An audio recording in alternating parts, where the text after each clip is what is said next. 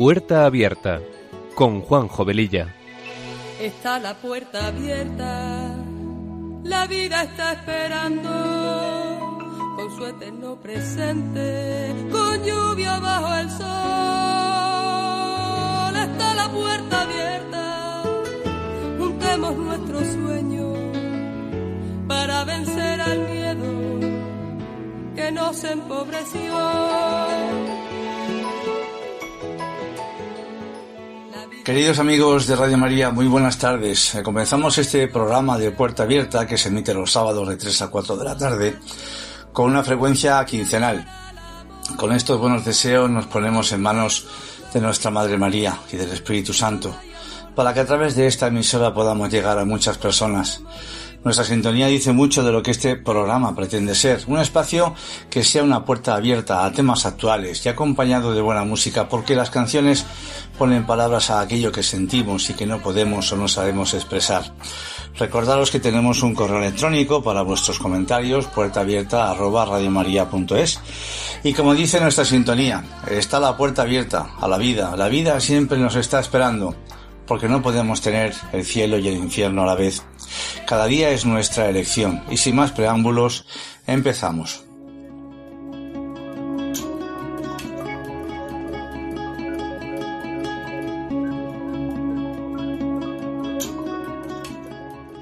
El Padre Nuestro está considerado la oración cristiana por excelencia y es modelo de oración para las confesiones mayoritarias, para las iglesias católica, ortodoxa, anglicana, protestantes y contienen las siete peticiones más importantes que podemos solicitar a nuestro Padre del Cielo. El Padre Nuestro es un resumen de todo el Evangelio y como dice San Agustín, podemos recorrer todas las oraciones que hay en las Sagradas Escrituras y no encontraremos algo que no esté incluido en esta oración. Las tres primeras son peticiones para Dios y las cuatro restantes son peticiones para nosotros. El 7 es un número muy citado en la Biblia y representa la plenitud, la totalidad. Por eso es tan importante esta oración que tantas veces decimos de carretilla y sin pararnos a pensar en toda la profundidad que ella encierra. Pues hoy vamos a hablar un poquito de una de ellas, de una de las peticiones, la de hágase tu voluntad. Y ¿Por qué es tan difícil aceptarla, a pesar de tener un Dios que nos quiere con locura y que ha llegado a dar su vida por cada uno de nosotros? Vamos a hablar un poquito de todo esto.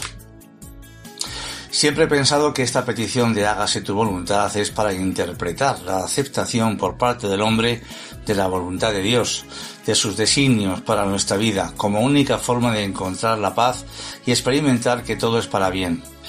El hombre debería inevitablemente ceder a dicha voluntad divina, aunque a menudo lo hacemos de mala gana o a regañadientes, porque en muchas ocasiones su voluntad, sus deseos para con nosotros no se corresponden con aquello que particularmente pensamos, para lo que es nuestra vida y el modo de vivirla. Por eso ya desde el principio de la humanidad se experimenta una fractura que la Biblia nos documenta continuamente entre nuestra manera de hacer las cosas, basada en nuestra propia libertad de elección, y lo que Dios quiere realmente para cada uno, el fin para el que nos ha creado, que es su voluntad, produciéndose un antagonismo entre ambas y pudiendo llegar a ser inclusive hasta enemigas. El antiguo pecado original está precisamente en esta discrepancia entre la voluntad humana y la divina, por la cual sentimos a veces ajena a nosotros la voluntad de nuestro Padre Dios. Pero ahí está el esfuerzo de aceptarla, porque no hay nada más imprevisible y misterioso que las circunstancias que vivimos y que tantas veces somos incapaces de poder controlar. Pero esa fractura en Jesucristo ha sido ya arreglada, la herida curada, la oposición conciliada. Y es necesario también darnos cuenta de cómo sucedió. El Evangelio nos muestra el camino de Jesús en continua tensión para hacer la voluntad del Padre y no sin dificultad. La escena en el huerto de Gesemaní, el momento más dramático de su existencia, nos deja intuir la enorme lucha que el hombre vive desde siempre para poner de acuerdo su voluntad con la de Dios. En ese momento se hace presente en Jesús toda nuestra resistencia y toda nuestra obstinación humana contra nuestro Padre.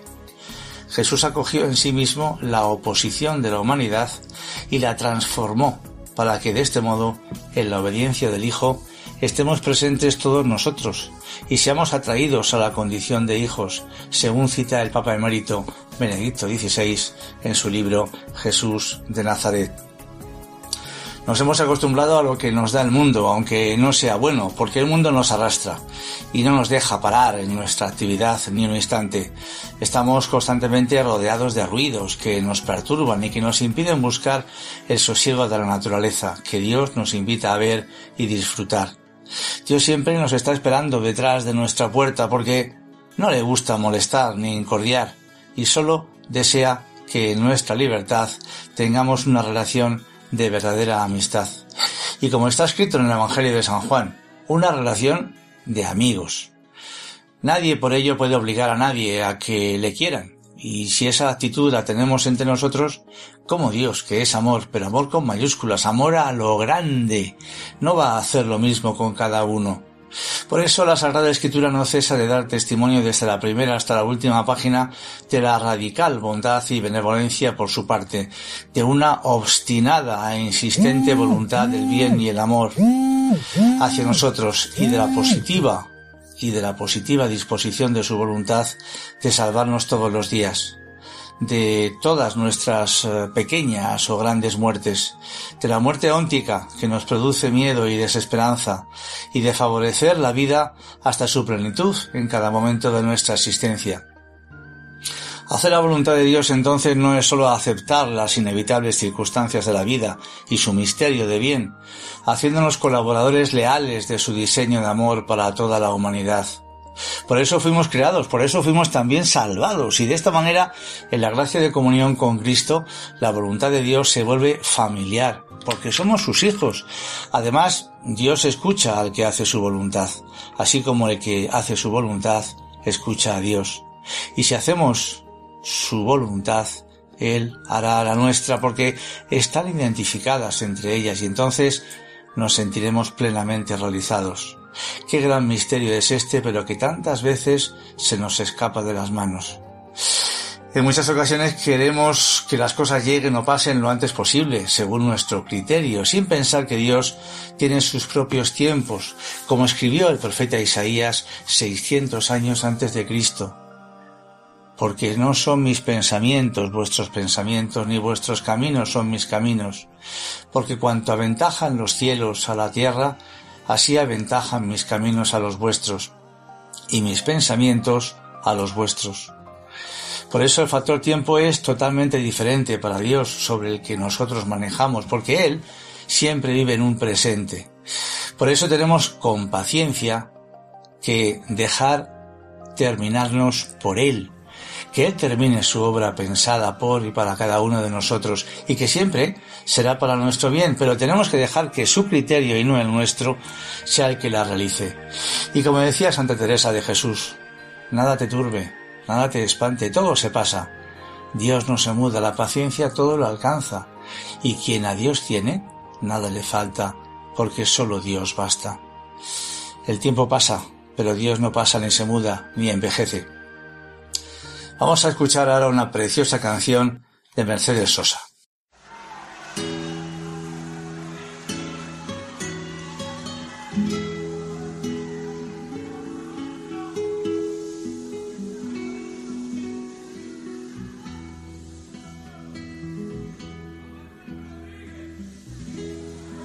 El tiempo pasa,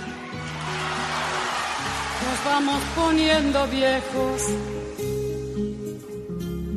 el amor no lo reflejo como ayer.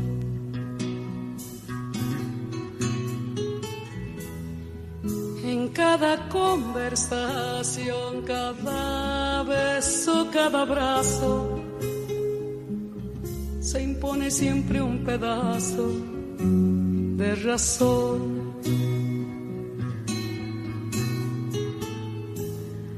Vamos viviendo viendo las horas que van pasando, las viejas discusiones se van perdiendo entre las razones. Porque años atrás, tomar tu mano, robarte un beso, sin forzar el momento, hacía parte de una verdad. Porque el tiempo pasa, nos vamos poniendo viejos. Yo el amor no lo reflejo como ayer. En cada conversación, cada beso, cada abrazo, se impone siempre un pedazo de razón. A todo dices que sí, a nada digo que no, para poder construir esta tremenda armonía que pone viejo los corazones. Porque el tiempo pasa, nos vamos poniendo viejos. El amor no lo refleja como ayer. En cada conversación cada beso, cada abrazo, se impone siempre un pedazo de temor.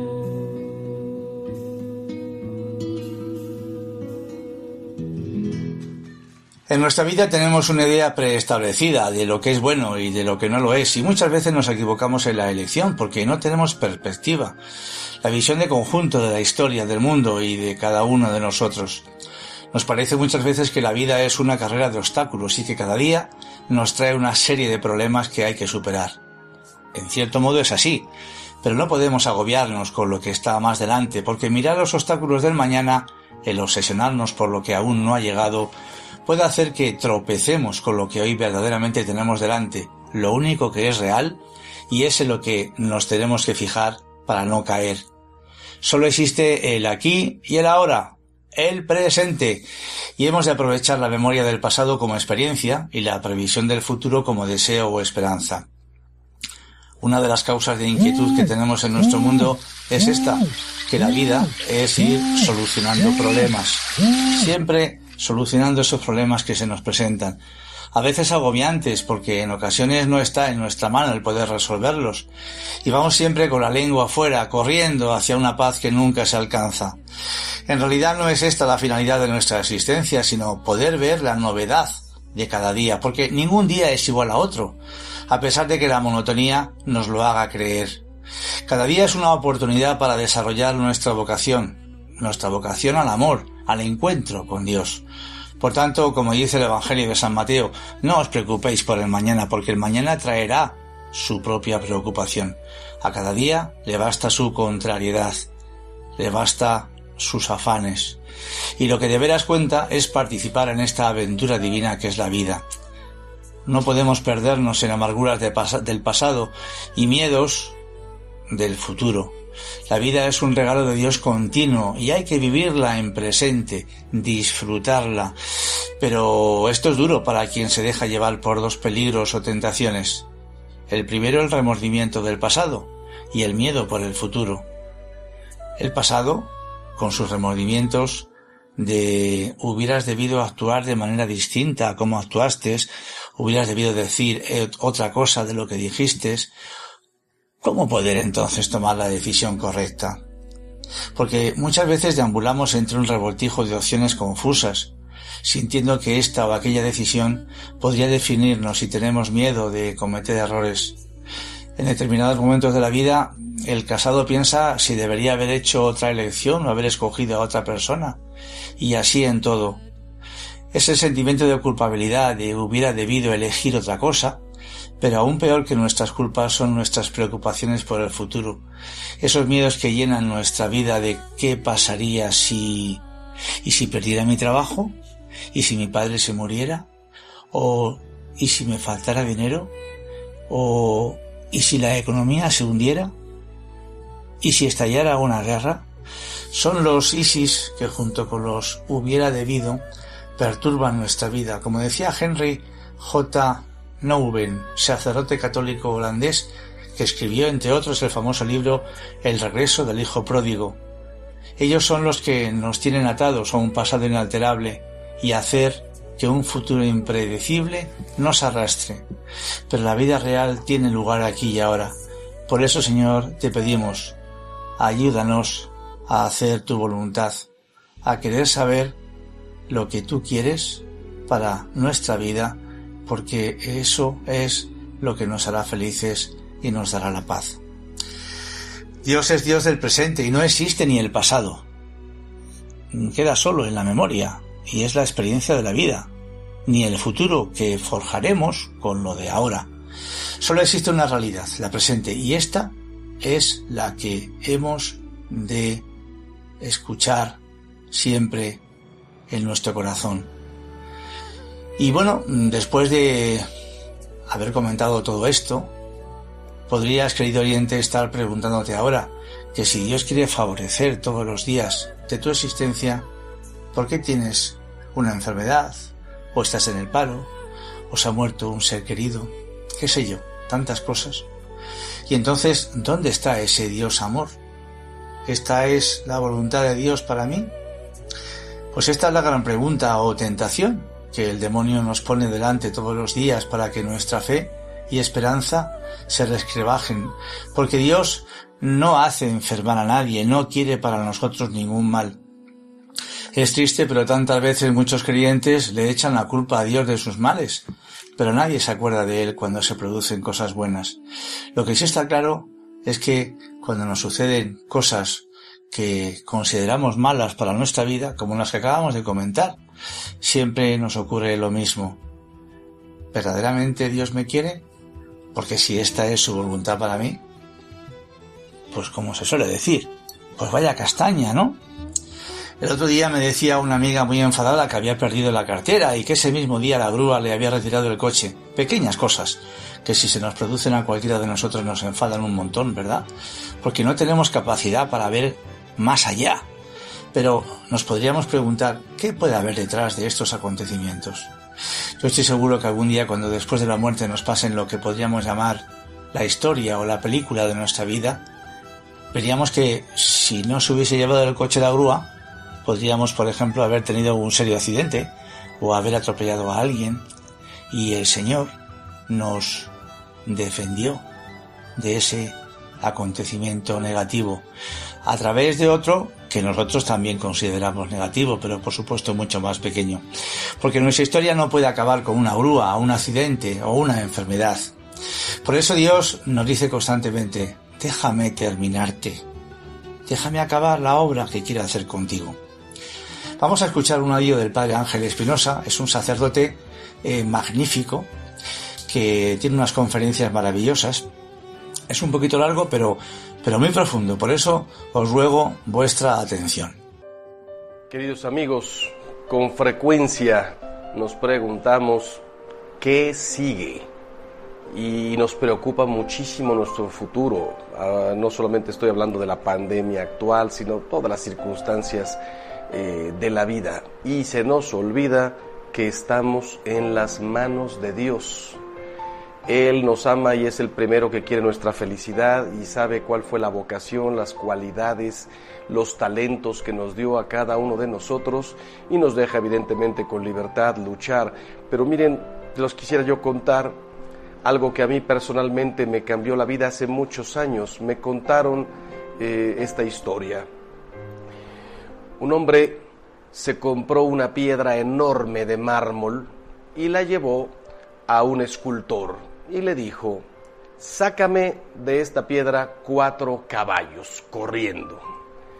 Ajustaron el precio, el tiempo, y este hombre se fue, quedaron en ocho meses. Pero evidentemente, al mes, este hombre se moría de ganas de ver cómo iban sus caballos y se presentó en el taller. Y cuando se da cuenta que el escultor ni siquiera ha tocado su piedra, le dice, ¿qué pasó con mis caballos?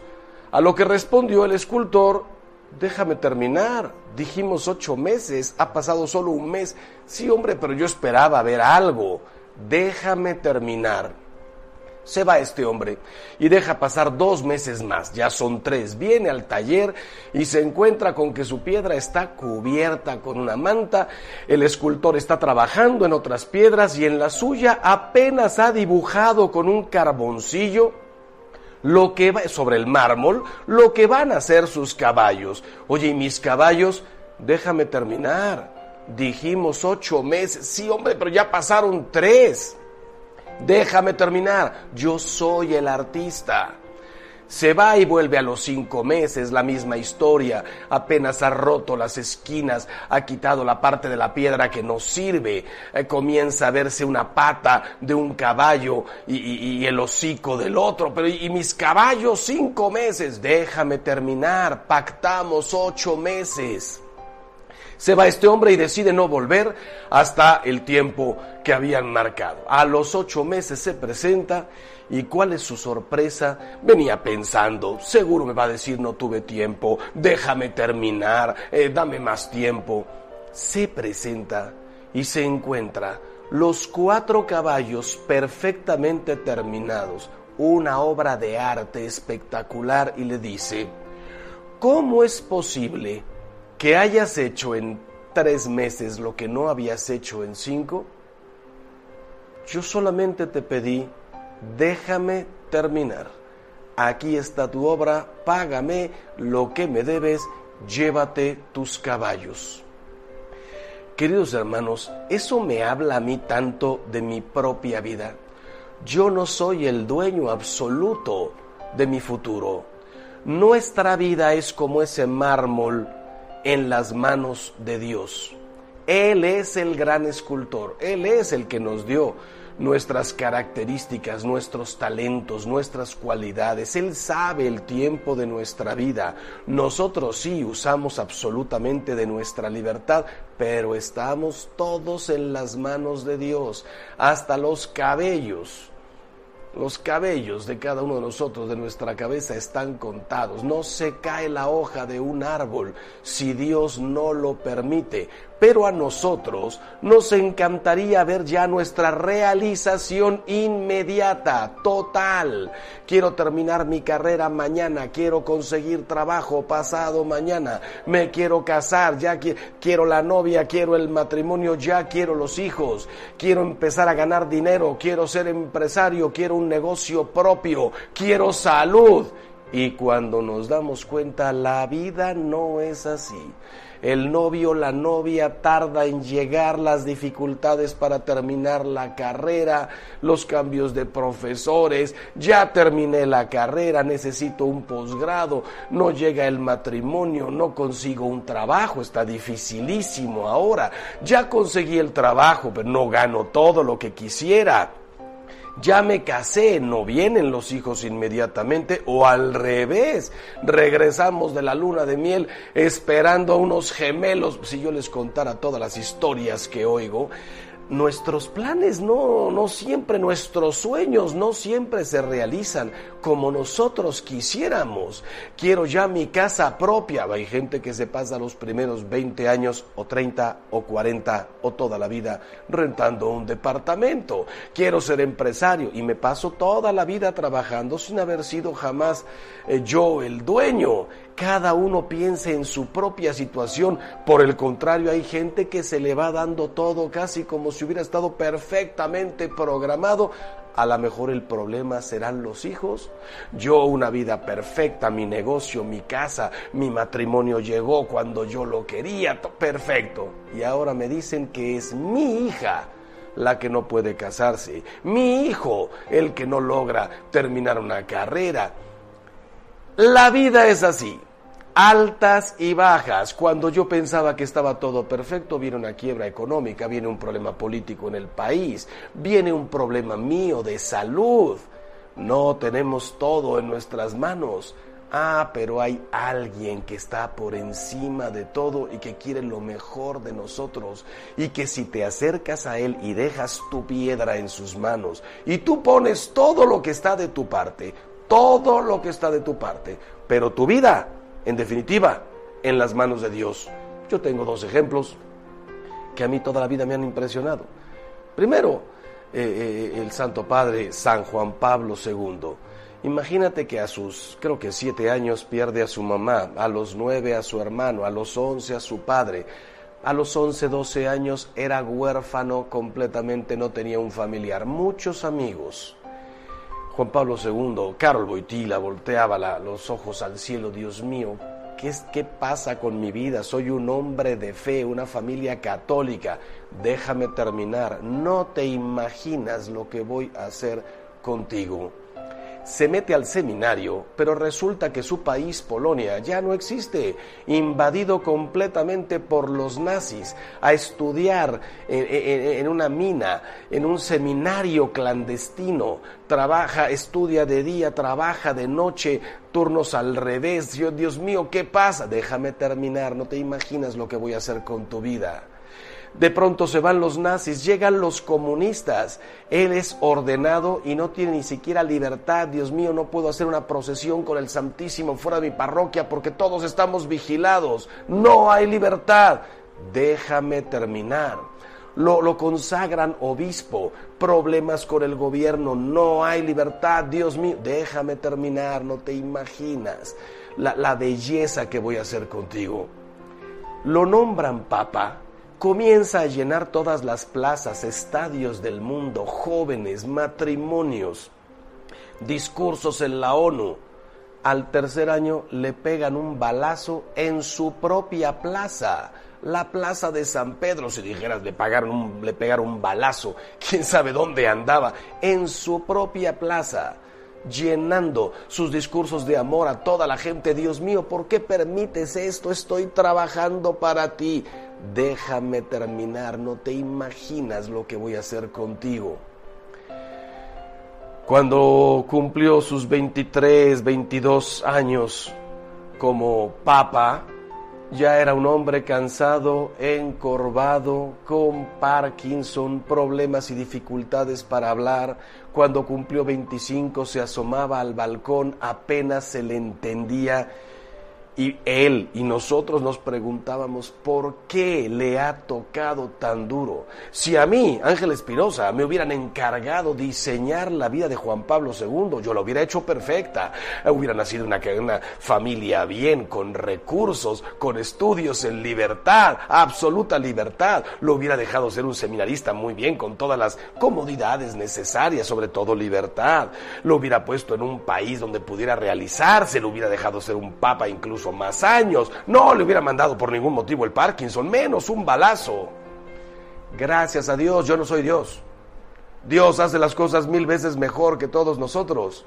Cuando murió, yo tuve la gracia de estar ese día en la plaza de San Pedro, cuando salió el cardenal y dijo, Juan Pablo II hace 22 minutos ha vuelto a la casa del Padre y caímos todos de rodillas con el rosario en la mano. Ese día pasó por mi mente como una película, su vida, y dije, es que no sobra nada. No sobra nada. Era, necesario que Juan Pablo II experimentara la falta de libertad para luchar por la libertad de todos los pueblos. Era necesario el balazo para que viéramos el ejemplo de perdón más grande que puedas haber visto en tu vida, ir a darle el perdón a una persona que te quiso quitar la vida, que hizo hasta lo imposible, tres balazos. Era necesario que él estudiara en una mina, que, que, viera la cantidad de injusticias para que escribiera las encíclicas sobre la libertad, sobre la dignidad del trabajo, sobre la fe.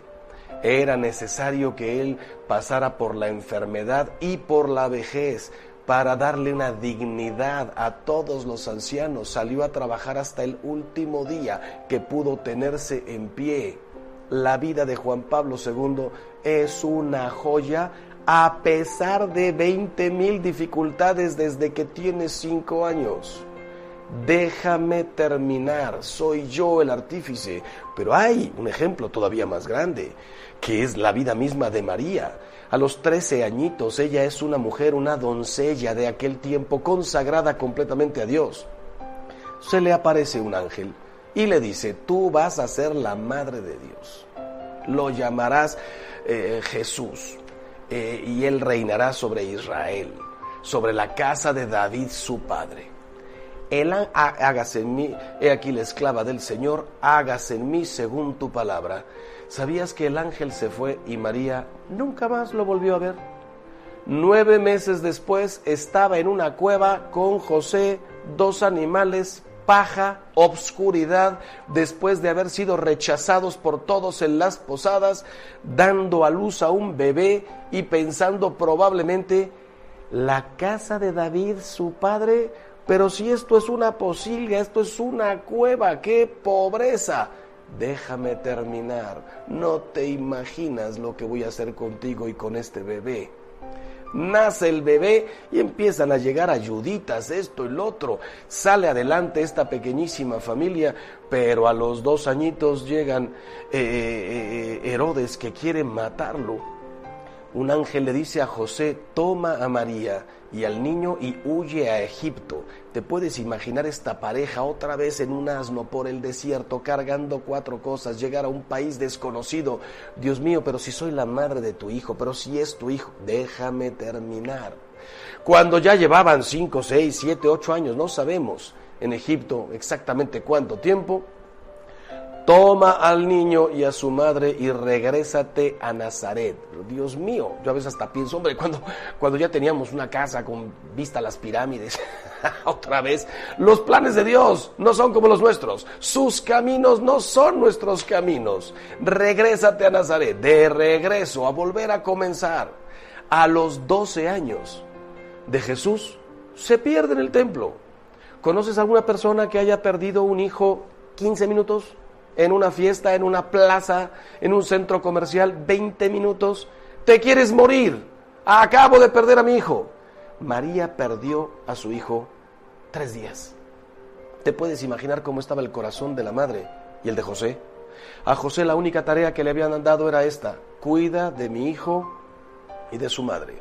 ¿Te puedes imaginar a Jesús a, a José pensando, se me perdió, se me perdió, a buscarlo? Y, María y José podrían pensar, ¿por qué nos haces esto? ¿Dónde está este niño? Déjame terminar. Muere José, María se queda sola. Señor, ¿me dejas así a educar a este niño de los 15, 20, cuántos años tendría Jesús? No lo sabemos. Sola. Déjame terminar. Cuando Jesús se fue de su casa a los 30 años a predicar, Hoy, dos mil años después que conocemos el Evangelio, qué belleza, ya sabemos de la pasión, de la resurrección. María era protagonista en ese momento junto con Jesús, no sabía el futuro. ¿Te imaginas cuando vinieron a decirle a María, ya supiste la tontería que dijo tu hijo? ¿Qué tontería? Dijo que es el Hijo de Dios. Dijo eh, en contra de los sacerdotes, de los príncipes, de los fariseos, que son una raza de víboras se puso en contra de Herodes, lo llamó zorro. Ayer intentaron eh, zorra, intentaron despeñarlo, querían lapidar a tu hijo. Dijo ayer que destruye el templo y lo reconstruye en tres días. Dice el Evangelio que los parientes de Jesús vinieron a buscarlo porque pensaban que estaba loco. Imagínate cuando le dijeron a María, que Jesús dijo que había que comer su carne y beber su sangre. En el pueblo de Israel nosotros tenemos que comer sangre humana y beber sangre. María vivía en el claroscuro de la fe y cuando volteaba la mirada al cielo, escuchaba en su corazón una voz, déjame terminar. Pero llegó el momento de la cruz y María estaba ahí al pie de la cruz viendo a su hijo flagelado escupido, coronado de espinas, medio desnudo, insultado, ultrajado. Señor, toda la vida te he dejado terminar, pero esto ya terminó y mi hijo está muerto. fracasado. Los apóstoles huyeron, lo entregó uno de los suyos. Yo estoy seguro que era tan grande la fe de María que ahí incluso al pie de la cruz escuchaba en su corazón la voz de Dios, déjame terminar. No he terminado. Yo tengo una palabra más grande que la misma muerte. Resurrección, eternidad, salvación.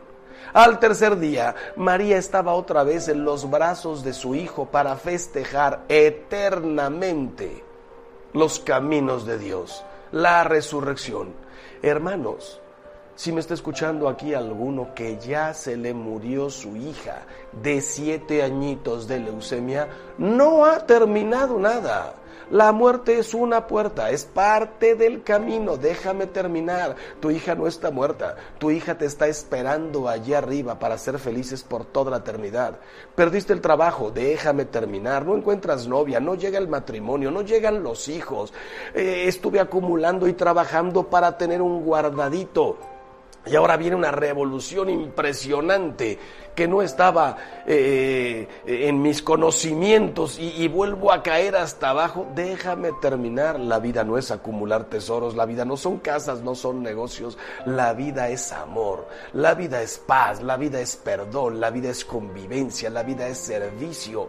La verdadera obra de arte la está haciendo nuestro Señor en nuestras vidas. A veces incluso el despojarnos de lo que no sirve. Ah, pero eso significa martillazos y martillazos. Hay gente que se harta del dolor y le dice a Dios, tú no sabes esculpir, sabes que dame el cincel y el martillo. Ahora comienzo yo a esculpir mi propia vida y comienzan a esculpir. ¿Y sabes lo que pasa? Cuando terminas tu obra te encuentras eso, que te salió un caballo pero como un de los de Picasso, con la oreja aquí, con la pata por acá, con la otra aquí, con una cabeza más larga que la pata y dices, ¿esto es lo que yo hice? Apártate de Dios, salta, salte de su voluntad, quítale el martillo y el cincel, a ver qué sale. Dios es tan misericordioso que conozco gente que le ha quitado a Dios el cincel y el martillo, que ha echado literalmente su vida a perder Estoy hablando de divorcios, de drogas, de adulterios. Estoy hablando de homosexualidad. Estoy hablando de todo lo que tú ya conoces, injusticias, eh, de robos, de, de, odios, de no perdonar. Ah, hay gente que ha hecho con su vida, si me está escuchando alguno así, devuélvele a Dios el martillo y el cincel. Es tan misericordioso que de algo estropeado puede volver a sacar una obra de arte. Ahí están San Pablo, ahí están San Agustín, ahí está la Magdalena, y ahí estamos la mayoría de la humanidad que hemos hecho cada cosa con nuestra vida y nuestro Señor nos la ha arreglado. Así que queridos hermanos, deja tu vida en las manos de Dios. Tú haz todo lo que está de tu parte sin salirte un milímetro de su amor, de su presencia de su voluntad. Que Dios nos bendiga siempre. Pues después de escuchar este audio, mm, os voy a contar una fábula. Cuentan de un hombre que tenía un caballo y le dijeron, hay que ver qué suerte tienes. Y él siempre respondía, no es todo como parece. El caballo se le escapó y los vecinos fueron a consolarle por la desgracia. ¿Quién dice que sea una desgracia? comentaba. A la semana siguiente, el caballo volvió trayendo detrás una manada preciosa de caballos. Los vecinos le felicitaron por su buena suerte. ¿Quién dice que sea una fortuna? A los dos días su hijo iba a caballo y cayendo quedó cojo. Volvieron para consolarle. ¿Quién dice que sea una desgracia? Les dijo también. Al cabo de poco hubo una guerra y el primogénito por estar cojo se libró de tener que ir a luchar. En esta fábula podemos comprobar nuestra falta de discernimiento ante los avatares de la vida. Hay muchas personas que todavía no saben distinguir la razón de la causa primera de todo cuanto existe, que es Dios, y el porqué de las causas segundas que producen cada fenómeno particular, y como resultado de esa confusión piensan que Dios origina las enfermedades, igual que si fuera un microbio maligno, el microbio por excelencia. Algo parecido podríamos decir con respecto a los terremotos y otras alteraciones de la propia naturaleza.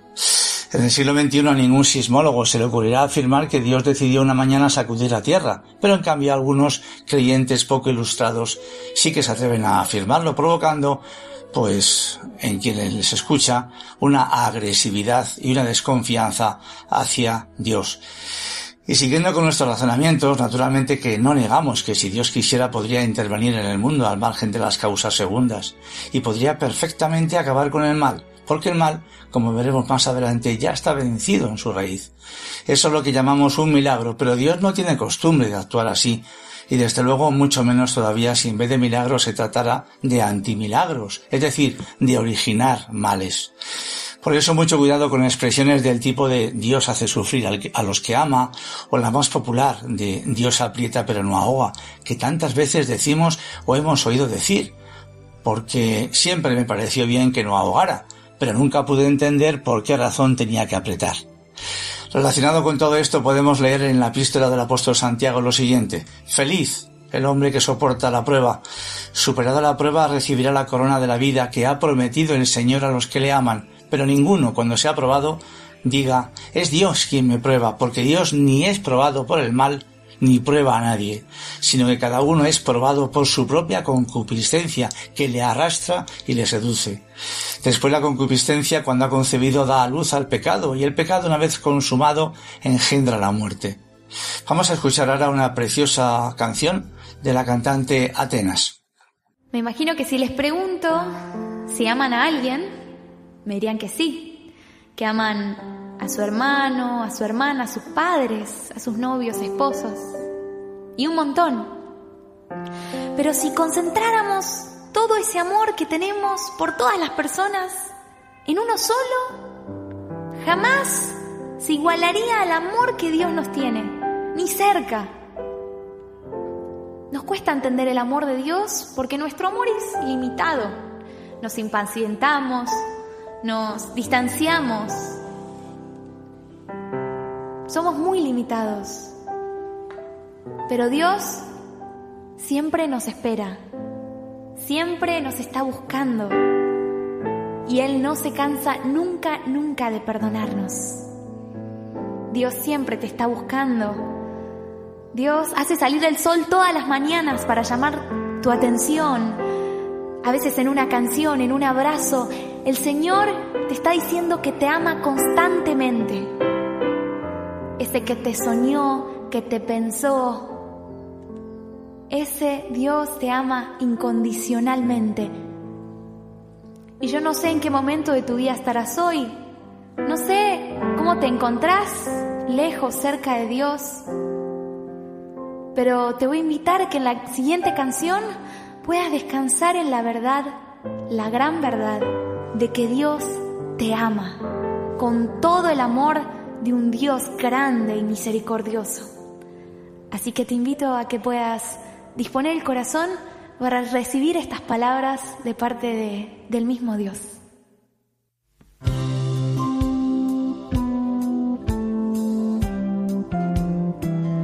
Te conozco desde antes que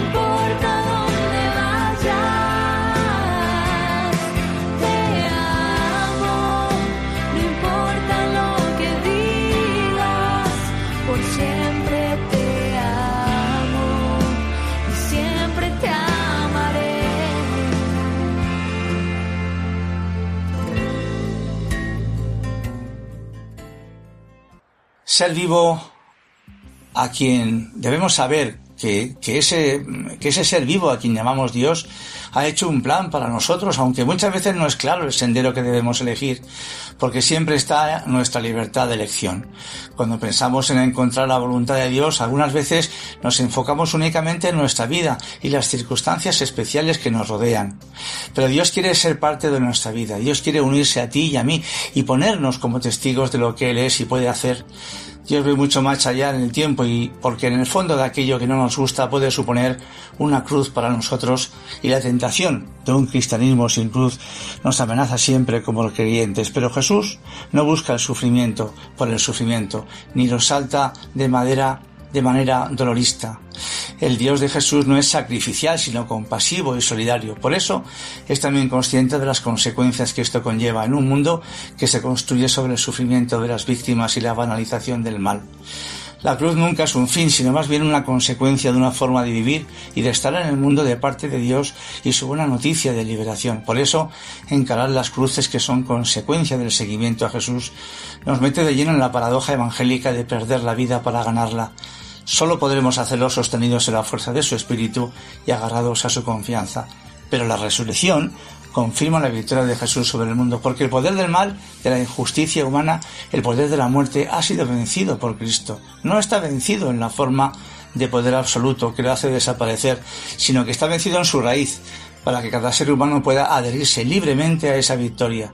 No es una victoria impuesta, sino accesible desde la, desde la libertad para ser acogida personalmente. Por ello, esa victoria no significa que el mal ya no exista, sino que está vencido con la propuesta de Jesús.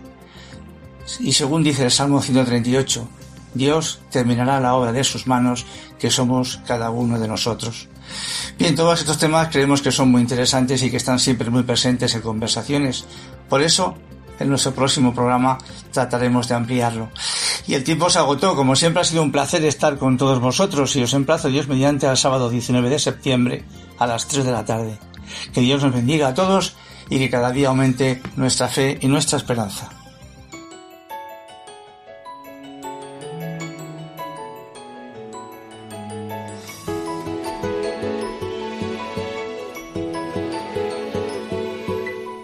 Y así termina Puerta Abierta, un programa dirigido por Juan Jovelilla.